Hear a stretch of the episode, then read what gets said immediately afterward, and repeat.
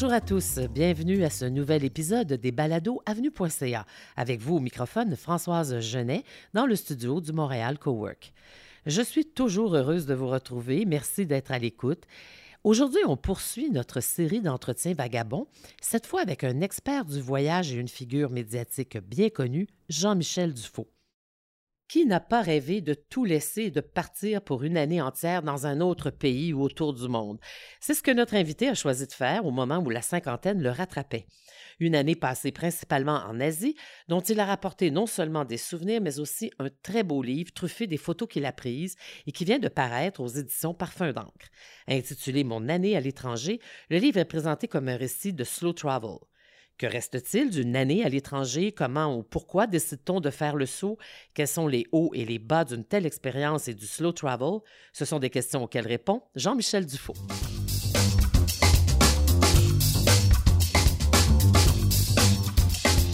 Je prends le temps avant de nous lancer dans le sujet du jour pour vous rappeler qu'Avenue.ca est une initiative du réseau FADOC qui compte 550 000 membres. C'est la plus grande association de plus de 50 ans au Canada. Sachez aussi que tous les liens utiles pour les contenus évoqués pendant l'entretien sont dans le descriptif de l'épisode et nous mettrons quelques photos de Jean-Michel sur notre page euh, avenue.ca. Bonjour Jean-Michel Dufault. Bonjour Françoise. Ça va? Très bien. Es-tu atterri? Oui, oui. T'as atterri, oui. Oui, suis atterri parce que comme tu sais, ce voyage-là était possible juste avant la pandémie. Tout à fait. Et donc, je suis revenu à l'automne 2019. Juste à temps. Juste à temps. Donc, euh, oui, j'ai atterri, puis peut-être un peu brutalement, parce que j'ai atterri, c'était correct au début, mais là, ça fait deux ans que j'ai atterri. Ça a pris un drôle de virage, c'est voilà, ça. Jean-Michel, on ne fera pas semblant de pas se connaître. Tu as collaboré avec Avenue.ca à plusieurs reprises, notamment comme conférencier dans les rendez-vous Avenue.ca, des voyages et des cafés. Et tu es un grand amateur des beaux cafés à travers le monde. Tu on a aussi publié dans Voyage en images de notre section Partir euh, des images, des photos prises par toi ou des vidéos, alors qu'on peut toujours consulter euh, sur notre site. Si tu permets, je repasse très rapidement quelques lignes de ton parcours. 30 ans, donc, dans les médias, à la barre de plusieurs émissions ou chroniques à la télé, comme à l'émission Pour le plaisir ou encore celle de Marina Orsini à Radio-Canada. Producteur, réalisateur, animateur de séries sur le voyage comme Hôtel de Stars, diffusé dans plus de 15 pays. Sur Canal Évasion, on se rappelle de titres comme Europe Express, Soleil Express ou plus récemment Azimut, euh, le MAG Télé. Et maintenant, dans le passeport 2, que j'aime bien. Ce n'est pas ton premier livre. En 2008, Voyage Odyssée photographique qui réunissait tes photos. En 2015, tu as publié Café. En 2019, 300 raisons d'aimer Toronto, rien de moins. Et là, Mon année à l'étranger. Et depuis 2015, tu tiens le blog sur le voyage Siège Hublot. Ouf! Et on n'a pas tout dit. Un beau parcours. Oui, puis des fois, j'ai l'impression, j'ai toujours l'impression que j'en fais pas assez, mais des fois, quand je regarde, je me dis non, j'ai toujours l'impression que je suis un peu paresseux que je procrastine. C'est sévère avec toi-même, toi. Je pense que oui. Oui, je pense que, je pense que oui. Finalement, tu as raison. Quand je regarde des trucs, je suis comme, ah, ben, au moins, j'en ai fait un peu. Un peu. Oui, parce que moi, je te connaissais, puis j'ai découvert encore d'autres trucs que, que tu avais fait.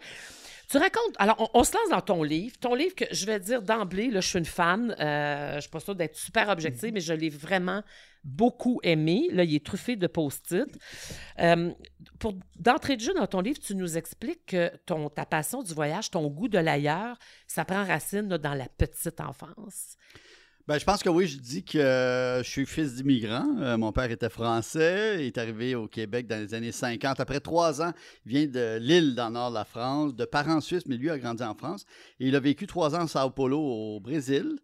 Euh, au début des années 50 euh, et après ça, il est venu au, Québec. Il a commencé à travailler à l'ONF après deux, deux semaines en, Amérique et après ça, il a gardé sa, job à l'ONF pendant 30 ans. Et euh, on était chanceux parce que quand on était petit, à l'âge de 3 ans, à l'âge de 6 ans, à l'âge de 11 ans, mes parents nous ont amené des enfants en Europe. Et puis, je pense que ça m'a tout de suite fasciné. L'avion me fascinait. Je me rappelle même quand j'étais enfant, je me disais, j'aimerais ça être pilote d'avion. Euh, alors que maintenant, c'est vraiment pas quelque chose que j'aimerais faire, mais je pense qu'il y a quelque chose que. L'ailleurs me fascinait, le, différent me fascinait. Le, voyez, le voyage, la découverte, euh, la curiosité, je pense que ça vient de là beaucoup. C'est très bien résumé d'ailleurs. En, une économie de mots, mais on comprend très bien. On voit très bien les paysages auxquels tu réfères, euh, les, les, impressions de l'enfant dans le voyage tu en as fait un métier, donc tu as toujours aimé. Tu en as fait euh, deux séjours de plusieurs semaines. Mais ça fait longtemps que tu rêvais de, de, t'installer ailleurs pour une plus longue année. C'est un projet que tu caressais, caressais depuis longtemps. Qu'est-ce qui t'attirait à l'époque? On, reviendra sur le pourquoi tu es parti, mais à l'époque, qu'est-ce que tu pensais trouver en faisant ça? Tu veux dire que dans, ce voyage-là, là, dans, non, non, avant, parce que tu disais que ça, ça, fait longtemps que tu veux le faire et que tu reportais ça. C'est une bonne question. Je ben, je dis souvent que je suis un peu de personnalité anxieuse, euh, trop souvent penser à hier et à demain, pas assez dans le, fameux ici et maintenant. Puis j'ai l'impression que quand je voyage, je suis plus dans, le, ici et le maintenant par la force des choses. Donc, ça, c'est le premier truc. Le deuxième truc, je le dis un peu dans le livre, je sais que ça peut paraître bizarre, mais c'est comme si des fois je cherchais l'endroit où je serais complètement sur mon X ou l'endroit où je serais complètement bien. Et des fois, je suis pas sûr que c'est ici. c'est bizarre, pourtant, j'ai tout pour être heureux ici ou, tout pour être. Je suis québécois dans une euh, société euh, pluraliste, tout ça, mais je sais pas si c'est du fait que fils d'immigrant, il y a toujours un petit 5-10% où tu te sens pas complètement d'ici, tu te sens un petit peu, euh, tu te sens pas pur laine. alors, est-ce que c'est ça? Tu cherchais des odeurs, tu cherchais des couleurs ailleurs. Ouais, comme si, je sais pas. Puis aussi que le, que la planète me fascine. La planète me fascine. La, vie est trop courte pour tout, pour tout découvrir, mais, mais ça me fascine vraiment de voyager, de découvrir d'autres façons de penser, d'autres cultures, d'autres traditions. Euh, donc, il y a ce goût-là qui, est très, très fort, qui est très ancré en moi. Mais je pense qu'il y avait aussi une, il y a une genre de quête de où c'est que je serais bien au final, où c'est que je serais bien. Hmm. Il y a peut-être ça un peu. Le slow travel, c'est un, mot qui nous vient du courant italien des années 80, slow food. C'était un peu en opposition avec la montée fulgurante du fast food. Et ça a fait des petits, ce concept-là. Bon, le slow business, t'en parles aussi. Euh, mais euh, le slow travel. Et, tu dis que c'est l'anti il faut tout voir, le fameux FOMO, Fear of Missing Out. Euh, tu as une très belle phrase qui dit À vouloir être partout, on n'est nulle part. J'ai bien aimé. tu fais une description assez juste, je pense, du slow travel. Alors, je te laisse nous raconter cette conception-là que tu as de ce slow travel. Bien, je pense que c'est aussi en lien avec l'âge. Je pense que quand j'étais jeune, mes premiers voyages, j'étais vraiment, je voulais tout voir. les fameux bucket list, puis il faut, faut aller là, il faut voir ça, puis on va là, puis il faut faire ci, puis il faut faire ça. Je pense que avec la cinquantaine, le niveau d'énergie baisse, mais on se rend compte que c'est ça. Je pense qu'à vouloir être partout, on n'est nulle part. Puis dans cette année-là, même à l'origine, mon, premier plan de match était même plus slow travel. Il était euh, deux fois deux blocs de six mois. Je me mm-hmm. disais peut-être un six mois euh, Vietnam, un six mois Thaïlande, puis c'est tout. Mais après ça, il y avait quand même toujours, comme je le dis dans le livre, un peu toujours de, faux mots, de peur de manquer quelque chose. Je me disais, ah, ben, je pense que ça va plus être des quatre blocs de trois mois approximatifs. Mais l'idée, c'est de je voulais me poser. Ça, c'était certain que je ne voulais pas être dans des hôtels. Je ne voulais pas toujours bouger après deux, trois jours, 4-5 jours. Je voulais vraiment m'enraciner, prendre un appartement, vivre comme un. essayer le plus possible de vivre comme un local. Puis ça, je pense que c'est important dans cette année parce qu'il y avait aussi cette idée de ralentir le temps, un peu d'oisivité aussi. C'était pas de la performance de tout voir, euh, tout, essayer de tout visiter. C'était de dire des fois. C'est ça qui est slow.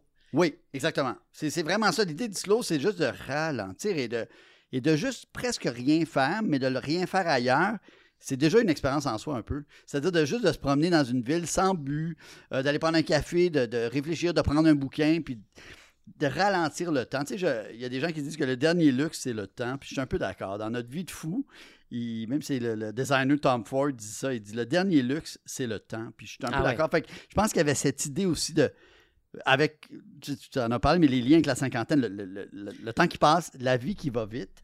Je pense qu'il y avait aussi dans cette année à l'étranger, c'était de voyager, mais c'était aussi, wow, ralentir. Et, d'approfondir ce qu'on voit et ce qu'on vit aussi. Exactement. De prendre le temps d'y trouver un sens, de, l'observer. Puis, d'un lieu aussi, je pense que de juste faire les, les, incontournables, disons, touristiques, c'est une chose. Je ne dis pas que c'est pas intéressant, mais approfondir un quartier, une ville, en étant au quotidien, dans ces petites pratiques quotidiennes, du marché, découvrir des boutiques, découvrir des restaurants, découvrir des gens, je pense que là, on, se rapproche, en tout cas, du plus possible d'une vraie expérience authentique d'un lieu qu'on découvre, mais qu'on découvre à la longue et qu'on découvre de façon vraiment sincère et non juste pour la, photo Instagram ou pour le guide touristique.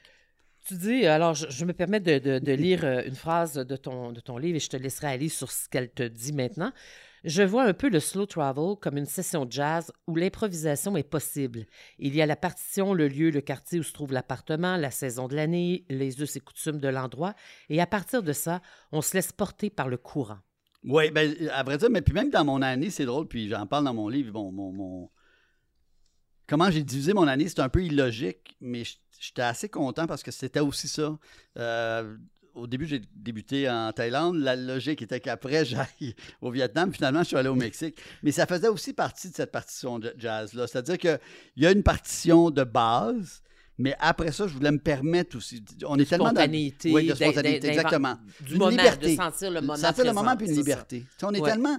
Je pense qu'il y avait aussi dans notre vie qui est, qui est formatée dans le travail, dans si le, le, le 9 à 5, le lundi au vendredi. Je pense qu'il y avait une sorte de, de, de Et besoin.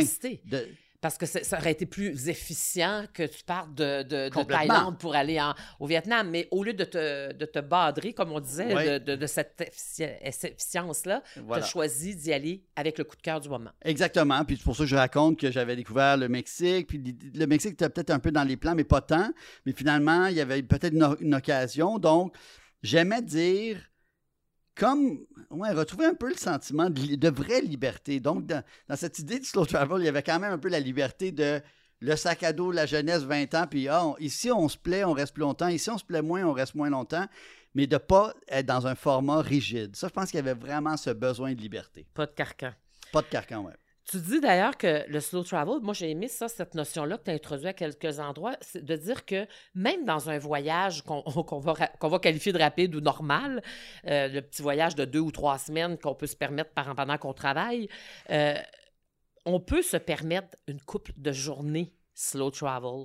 Complètement. Puis, Et ça fait un voyage plus équilibré. puis aussi, plus équilibré, des fois où on se repose plus, Mhm. On vient en meilleure forme, on sait pas obligé. Il y a tellement une pression maintenant de. tant- on va là, puis là, il faut voir tous les incontournables. Puis au final, des fois, on vient, on a vu plein de choses, mais on ne s'est pas tant ressourcé. On a vu un peu le, circuit aussi que tout le monde a fait.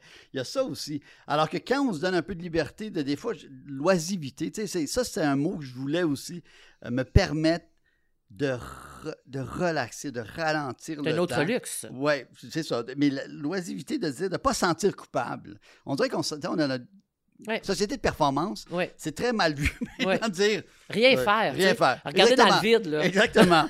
Puis, on- puis ça, Je pense qu'il y avait, il y, avait, il y avait ce.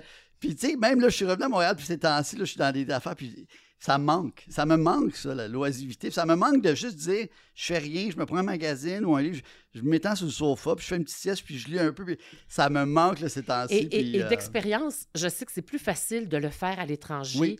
loin de nos repères habituels, Exactement. de nos référents habituels. Exactement. Même, euh, je le dis, euh, tu sais, il y a un auteur, Michael Crichton, que j'aime beaucoup, qui est un auteur américain qui est décédé, mais qui a écrit Jurassic Park. Il a écrit un très beau livre qui s'appelle Travel. Puis aussi, il dit aussi souvent que quand on est loin de, soi- de chez soi, de son confort, de ses affaires, qu'on est à. On, on reconnecte peut-être plus avec qui on est vraiment, notre âme vraiment. J'en parle aussi dans le livre, dans le regard extérieur, aussi dans les échanges avec les gens. Personne n'a d'a priori. Mais on Pas- est une page blanche pour, page l'étranger qu'on raconte, Et qu'on nous rencontre. aussi. Oui, Et tout nous à fait, aussi. tout Donc, à et ça, fait. j'aime beaucoup ce rapport qui est co- complètement dans le. Je reviens où ici et maintenant, mais que les gens, et autant toi que les autres, il y a une sorte de, de véracité, de vérité dans, dans l'échange, dans le, dans le moment présent.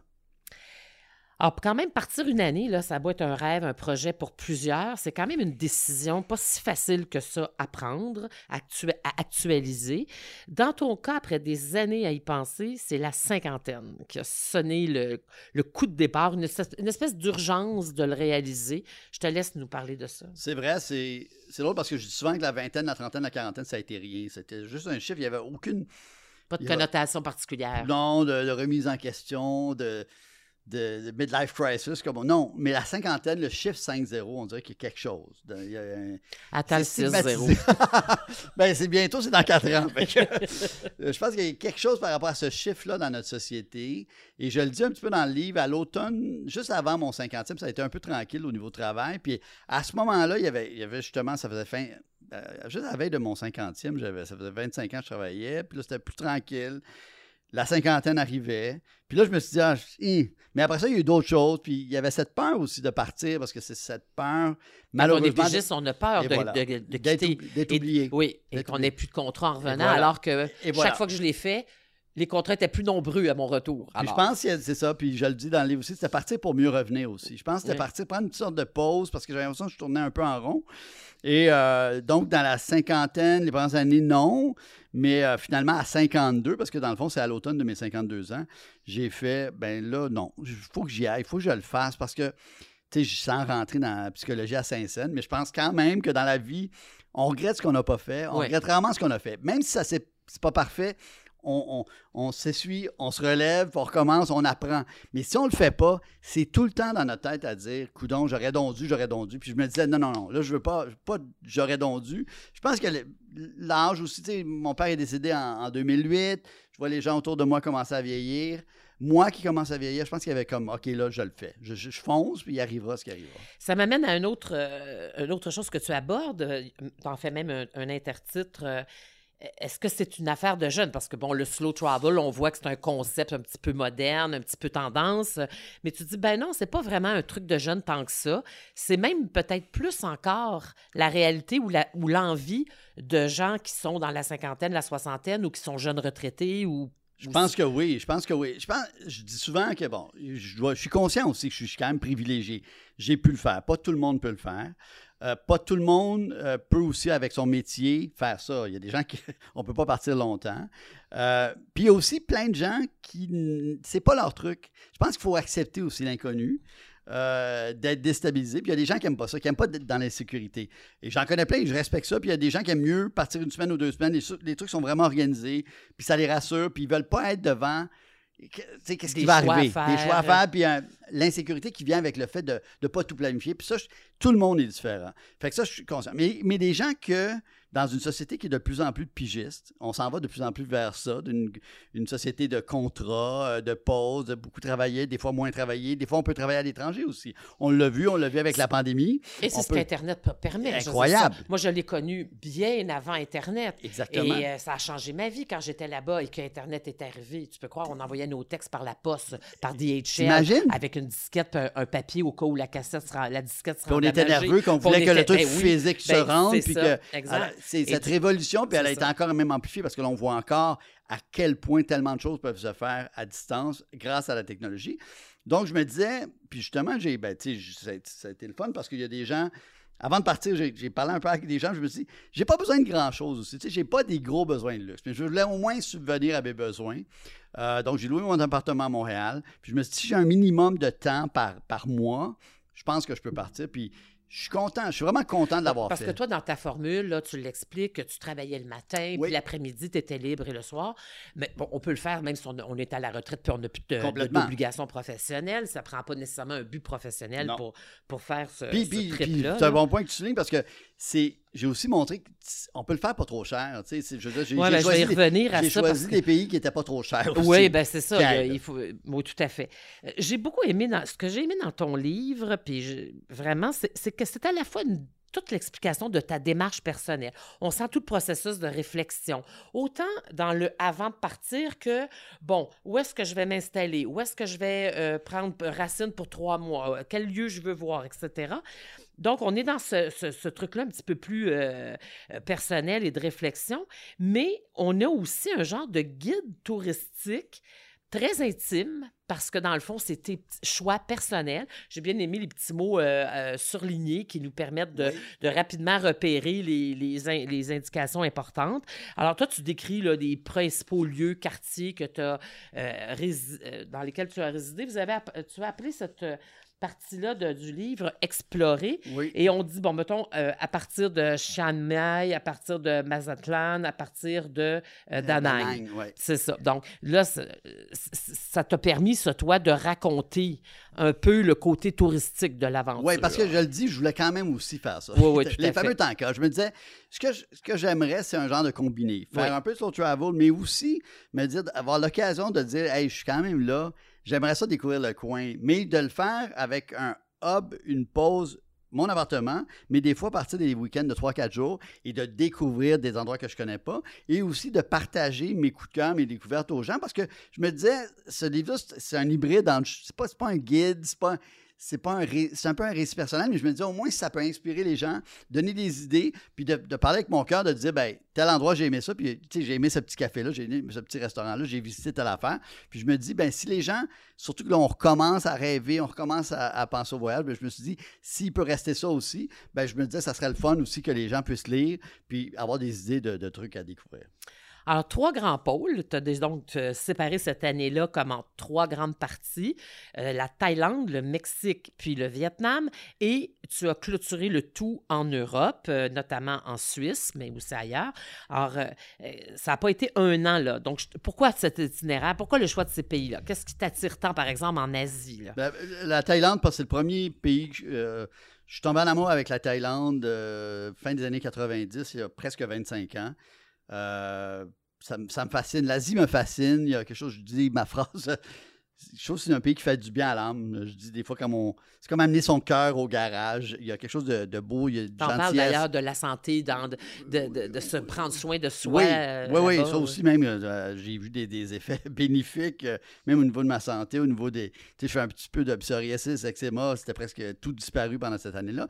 Donc, la Thaïlande, pour moi, c'était la porte d'entrée. Le Vietnam, depuis 10 ans, je connais le Vietnam, 12 ans maintenant, mais c'est un autre coup de cœur, c'est une autre chose. Donc, le Vietnam était vraiment dans, faisait partie des plans. Le Mexique, euh, c'est un pays que j'aime beaucoup, euh, ont, des fois, on réduit trop souvent juste aux plages, au, au tout inclus, à la côte.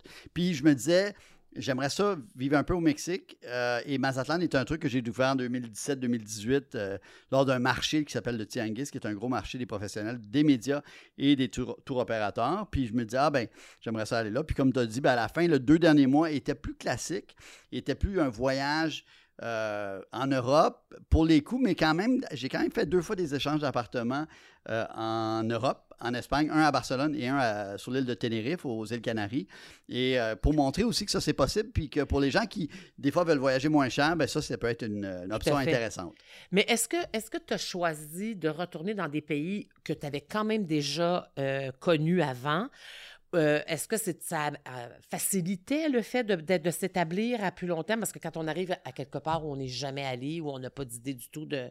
Oui, je pense qu'il y y avait cette, cette idée. Premièrement, je voulais choisir quand même des pays où la vie n'est pas trop chère. Donc, ça éliminait les pays d'Europe. Euh, euh, c'est sûr que Rome, un an. Oui, exactement. Londres, Rome, New York, c'est plus costaud. je le raconte dans le livre, à un moment donné, juste en transit à San Francisco, une journée sans dormir. Je dépensais plus en une journée sans dormir qu'une semaine en, Thaïlande, au Mexique, au Vietnam. C'était tellement cher. En dollars américains, j'étais comme, j'en revenais pas. C'était comme un choc, comment il y a, il y a deux planètes, les pays émergents puis les, les, pays riches, les pays du G20.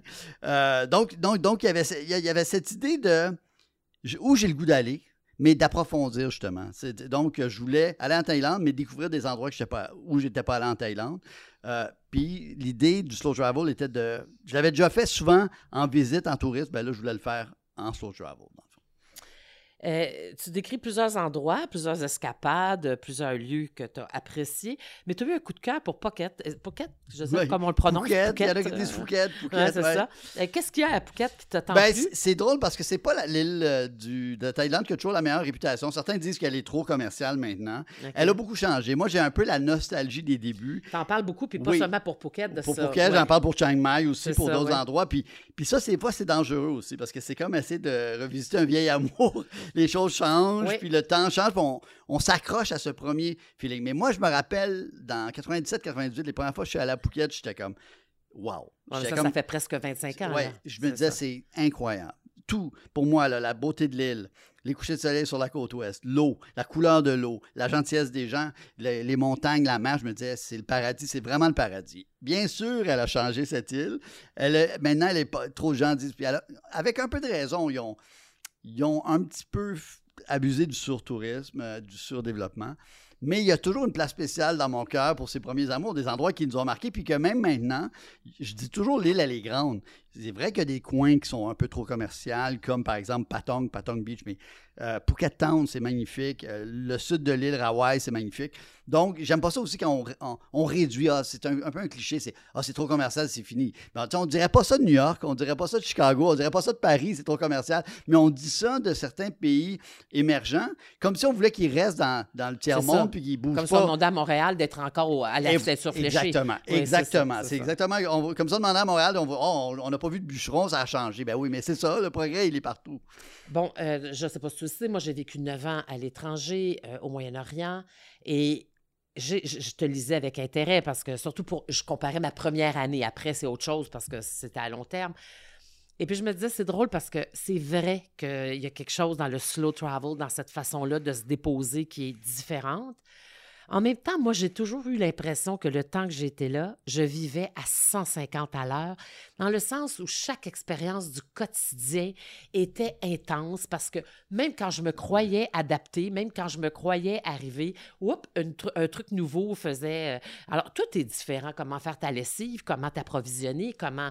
Tout, tout dans la maison fonctionne différemment? Le, le- le système euh, pour ça que, urbain, euh, exactement. C'est pour ça que je pense, ça nous moi, ça m'a tellement reconnecté avec le moment présent parce que chaque moment oui, est intense est, à est vivre. intense, est intense. Tu es ça. sollicité de tous tes sens Exactement. parce que tout est nouveau et tu regardes toujours avec un, neuf- un, un regard neuf ton, ce qui est autour de toi et tout est intéressant et tout est fascinant parce que, comme tu dis, faire ses courses, c'est fascinant.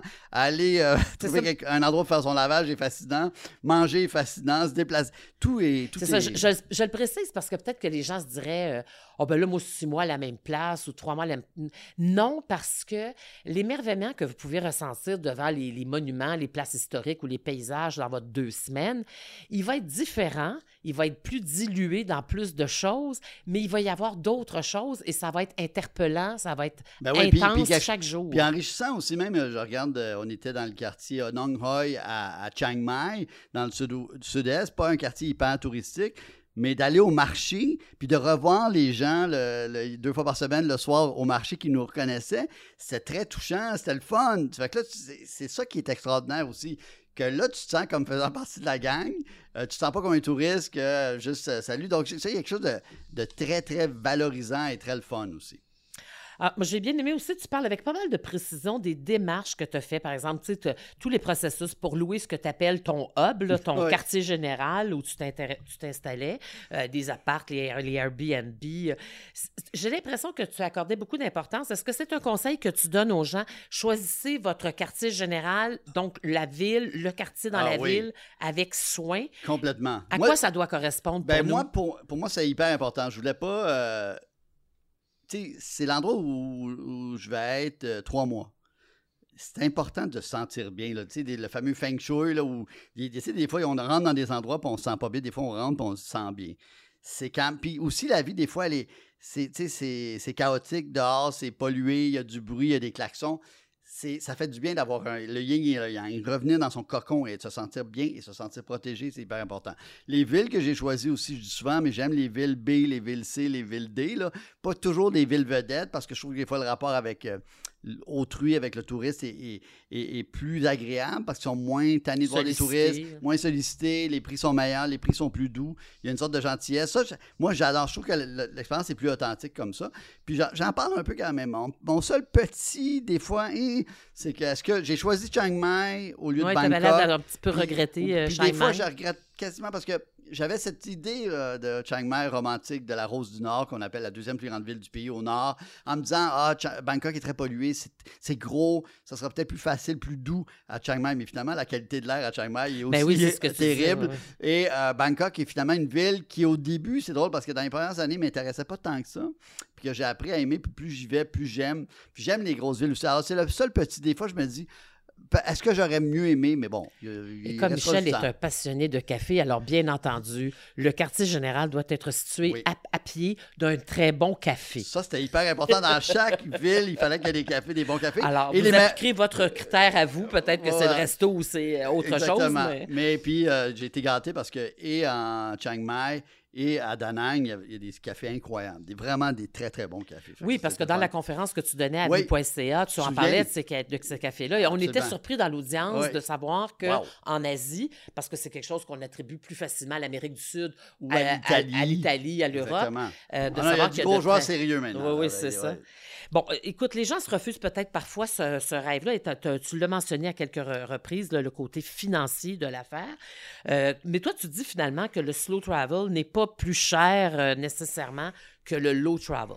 Ben, je dirais même probablement au final même peut-être moins cher parce que le fait de ne pas être à l'hôtel, de se prendre un appartement, déjà on économise, de faire son marché, euh, surtout dans les pays un peu émergents comme j'ai fait, au final, on peut vraiment vivre pour pas cher. Puis je dis, tu sais, on, on se bade pas avec acheter des biens matériels. On se rend je dis souvent aussi ce que j'aime quand je voyage, je me rends compte qu'on n'a pas besoin de grand-chose. Même à Montréal, des fois on achète des objets, des trucs, des voitures, des... Finalement, là, dans ma valise, j'ai besoin de vêtements, une trousse de toilette, mon ordi pour travailler, puis un appareil photo, puis je suis heureux. C'est le mini, c'est juste ça que j'ai besoin. J'ai pas besoin de tant de choses que ça. Et le slow travel, je pense, parce que aussi on s'oblige pas à toujours faire des activités, on s'oblige pas à tout voir. Ben juste de dire vivre comme un local, prendre ça relax, des fois faire des trucs, se faire des bouffes à la maison, des fois aller au restaurant parce que les restaurants coûtent pas cher, des fois rien faire, des fois marcher, juste marcher. J'ai marché énormément pendant cette année-là. Ben finalement, on, on- on se rend compte qu'on peut voyager de façon pas très chère. Il y a forcément des bas, des hauts hein, dans ce, de ce genre et des écueils hein, d'un aussi long séjour. On part deux semaines, puis il nous arrive une aventure euh, souvent. Euh, toi, entre autres, tu as eu une bonne frousse euh, assez traumatisante que tu racontes. C'est quoi les plus grandes difficultés? C'est quoi les plus grands risques, mais surtout les plus grandes difficultés qu'on peut rencontrer à vivre six mois, un an loin de chez soi? Bonne question. J'ai- j'ai- j'en ai pas tant que ça. J'ai- J'aimerais ça avoir des- une liste. euh, Tant mieux s'il n'y en a pas tant que ça. Je dirais qu'il n'y en a pas tant que ça. Comme tu dis, il est arrivé un événement malheureux Qui aurait pu arriver en Floride en Exactement. jours. Là, Qui aurait Ça- pu arriver partout. J'ai même hésité ça. à le raconter, mais j'ai essayé de faire un pari de la vérité dans ce livre-là. Puis j'ai juste hésité parce que c'est arrivé au Mexique. Lisez le livre, mais je vais juste dire ça. C'est arrivé au Mexique, puis le Mexique, ça, ça me dérangeait de le raconter parce que j'aimais pas ça revenir à cette image du- d'un pays que certains disent dangereux. Alors que moi, j'ai des amis qui y vivent, hein, des amis ça. communs, en fait, Oui, euh, qui y vivent maintenant et qui sont euh, très tout à fait heureux. bien. Ben oui, tout ça. Donc, mais c'est la seule fois que c'est arrivé dans mon année où j'ai eu un, é- un épisode un peu, un peu moins le fun. Mais je me suis dit, je vais quand même le raconter. Mais sinon, euh, c'est une bonne question, mais j'ai- je pense juste le, le truc, là, c'est qu'il faut être flexible. Si on est vraiment, vraiment, on veut que tout soit planifié, on n'aime pas l'in- l'inconnu, là, on sera peut-être malheureux. Mais si on est, on va avec les choses, on reste positif, on se dit, ben, s'il arrive de quoi. Puis je trouve qu'en voyage, à l'étranger, des fois, on- rapidement, les choses peuvent changer aussi. Des fois, il y a un mauvais truc, un mauvais épisode, mais 12 heures après, c'est fini. 24 heures après, c'est fini. Donc, Tout à euh, fait. Alors, le livre est édité chez euh, Parfum d'encre. Il est magnifique, euh, couverture rigide. euh, Je ne sais pas combien de photos. Est-ce que tu le sais, le nombre total de photos? non, il y en a beaucoup. Il y en a vraiment beaucoup. Ouais. Euh, c'est très généreux comme, Oui. comme Je trouve offre, que c'est euh, bon que tu dis ça. Je trouve aussi que pour le prix, 29,95, je trouve qu'il y a- il y un beau rapport qualité-prix. Il y a Il une y, a- belle il y en a des époustouflantes. Ouais. Moi, euh, j'ai eu des coups de cœur. La, la photo du temple blanc de China Ah Ray. ouais. Je ne prononce peut-être pas bien mon. Ben euh, non, mais il y en a qui disent Chiang Rai, il y en a qui disent Chiang Rai. Même moi, Rai, je pas. une rue commerçante de Hong Kong en noir et blanc. Tu as fait quelques Oui. photos noir et blanc très intéressantes, mais celle-là m'a retenu mon attention parce qu'on est dans le, le fouillis total d'une rue très commerçante Ouais, à Hong Kong. avec les- les- les il y a. Habibi Oui. en arabe en plein milieu de. exactement. Puis tu, tu fais bien de souligner parce que jamais, on a parlé de ça, il y a une section glacée pour les photos noires Oui, et blancs oui. qui donne un petit oomph et du papier mort pour les photos couleurs et beaucoup de photos argentiques. Ça, je trouvais ça important de le faire. Il y a OK, c'est ce que je me demandais parce qu'on C'est le sent, petit- on le petit sent, le look, petit grain, là, Exactement, le. Grain. Mais moi, je trouve qu'il y a une poésie dans le grain. Il y a quelque chose de- Complètement, ça donne, d'intemporel. ça donne quelque chose de suranné un peu à la photo, mais en même temps d'éternel. Oui, oui. c'est drôle parce qu'il y a un photographe qui m'a dit euh, en Thaïlande qui est- il dit le digital c'est comme le sexe puis le- l'argentique le film c'est comme l'amour. Oh. Je trouvais que c'était une belle euh, une belle image. Euh, J'ai mais- beaucoup aimé, euh, par exemple, euh, bon, la pédalongue qu'on Oui. voit toujours de la même façon et que toi, tu as fait en noir et blanc. Oui. Avec un angle un peu différent, mais qui est magnifique. Il y a des barques qui flottent à. Alors là, il faut que tu m'aides. Nin. Nimbin. Bin. Oui, oui, c'est vrai que c'est une belle photo, ça. mais- Oui, tout à non, fait. je suis vraiment content. Puis je dois aussi donner crédit à Julie Massy de Parfum d'Angle qui, a- qui a tout fait la facture visuel. Puis c'était intéressant parce qu'on challengeait des fois. Puis des fois, elle disait, ben, il y a une bonne photo, mais ça dit rien. Euh, on, on la met pas, même si elle est belle. Il faut qu'il y ait une sorte de euh, que ça se passe bien avec les autres photos, la mise en page. Euh, donc, je suis vraiment euh, content du résultat visuel. Ça, du la, la photo Ouais, ouais. du temple blanc, là, c'est magnifique. fou, hein, le, Et, et c'est fou, moi je suis très bibliophile, hein, je suis quelqu'un qui aime les livres dans Moi leur aussi. objet. Et Et boy. le, ça sent vraiment bon. On, on était Mais deux à, à Mais lire. C'est drôle tu me dis ça, le monde me dit que le livre sent bon. Oui, il sent Mais- vraiment Mais bon. ce qui est bon aussi, je dois le dire, c'est qu'il y a euh, Parfum d'Angle qui a fait, Courte Échelle a fait affaire avec une compagnie québécoise. Le livre a été imprimé au Québec. Ah, ce très qui est bon, bien, on a fait travailler des gens d'ici. Ben. Ça n'a pas été fait en, en Chine ou en Asie. Tout à fait. Donc, je fais ça. Mais c'est drôle tu me dis ça, il y a plusieurs gens qui Oui, disent oui, que- vraiment. Mais moi, je suis très livre aussi. C'est drôle parce qu'il s'appelle Parfum d'encre. Alors pour moi, ils ont un secret dans leur. il euh, faudra investiguer là-dessus. Puis, je, je- euh, mais je, veux juste terminer là-dessus. Moi aussi, je suis très livre. Moi, j'aime oui, les hein? livres, j'aime le toucher. Je, trouve qu'on regarde tellement d'écrans. Ah non, ça fait du bien moi, de lire. ah, Ah, boy, moi, là, je suis pas capable. Je comprends. Puis même maintenant, sur ma tablette, je regarde des magazines. J'ai pas le même plaisir que le magazine classique Papier, oui, tout ou, de, fait. ou de livre. Alors, je vais lire euh, deux petits extraits de, de- ton livre. Euh, J'y vais. S'évader de son quotidien, c'est aussi prendre du recul sur sa propre vie, sortir du tourbillon des jours qui se répètent, des projets professionnels qui s'enchaînent, des tâches à accomplir, des échéances à respecter. C'est comme sortir la tête de l'eau. On peut enfin respirer librement pour contempler le chemin parcouru, celui qui reste à parcourir. Ne rien prévoir à l'agenda, décélérer la cadence, embrasser le lâcher-prise, se laisser imprégner par les lieux, les rencontres, les aléas et finalement prendre le temps de vivre. Voilà pour le premier extrait. Et quelques pages plus tard, tu dis Mais plus intimement encore, je vois un peu le voyage comme une quête identitaire. C'est difficile à expliquer, mais comme je ne suis jamais senti 100% québécois ou 100% pur laine, c'est comme si je cherchais inconsciemment un endroit dans le monde où je me sentirais à ma place. Je pense sincèrement que les enfants d'immigrants vous diront la même chose. On ne se sent pas complètement d'ici. Est-ce que tu as trouvé réponse à ces deux choses-là? Est-ce que ça, est-ce que tu as eu ce que tu cherchais au départ? Hey, bonne question. Mais ça m'a fait du bien. J'ai l'impression que je suis mieux revenu. Euh, J'étais très bien revenu avant cette foutue pandémie. Euh, donc, ça, c'est un drôle de truc, là. Mais. euh, puis ça m'a aussi rassuré sur. Je- je- La possibilité de le faire. Voilà, de le refaire. Puis, tu sais, une de mes amies ésotériques disait toujours, même les oiseaux mangent. Tu sais, on était inquiet, mais elle dit, même les oiseaux mangent. Tu sais, on peut toujours se débrouiller. Je l'ai fait. J'ai goût de le refaire peut-être dans quelques années, peut-être pas maintenant. Ma maman a 90 ans, euh, la vie ici, bon, j'ai été quand même un peu rassasié. Mais là, après deux ans de ce qu'on vit, j'avoue que j'ai... Des les- fourmis dans les jambes. Ouais, d'ici euh, 4-5 ans, j'aimerais peut-être ça le refaire, mais là, peut-être le faire complètement un an à un endroit.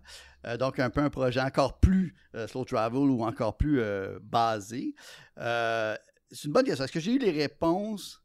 Ben, j'ai- une- une des réponses que j'ai eues, c'est que je suis content de l'avoir fait parce que, tu sais, sans dire que j'ai brisé les, les chaînes de la peur, mais je l'ai fait.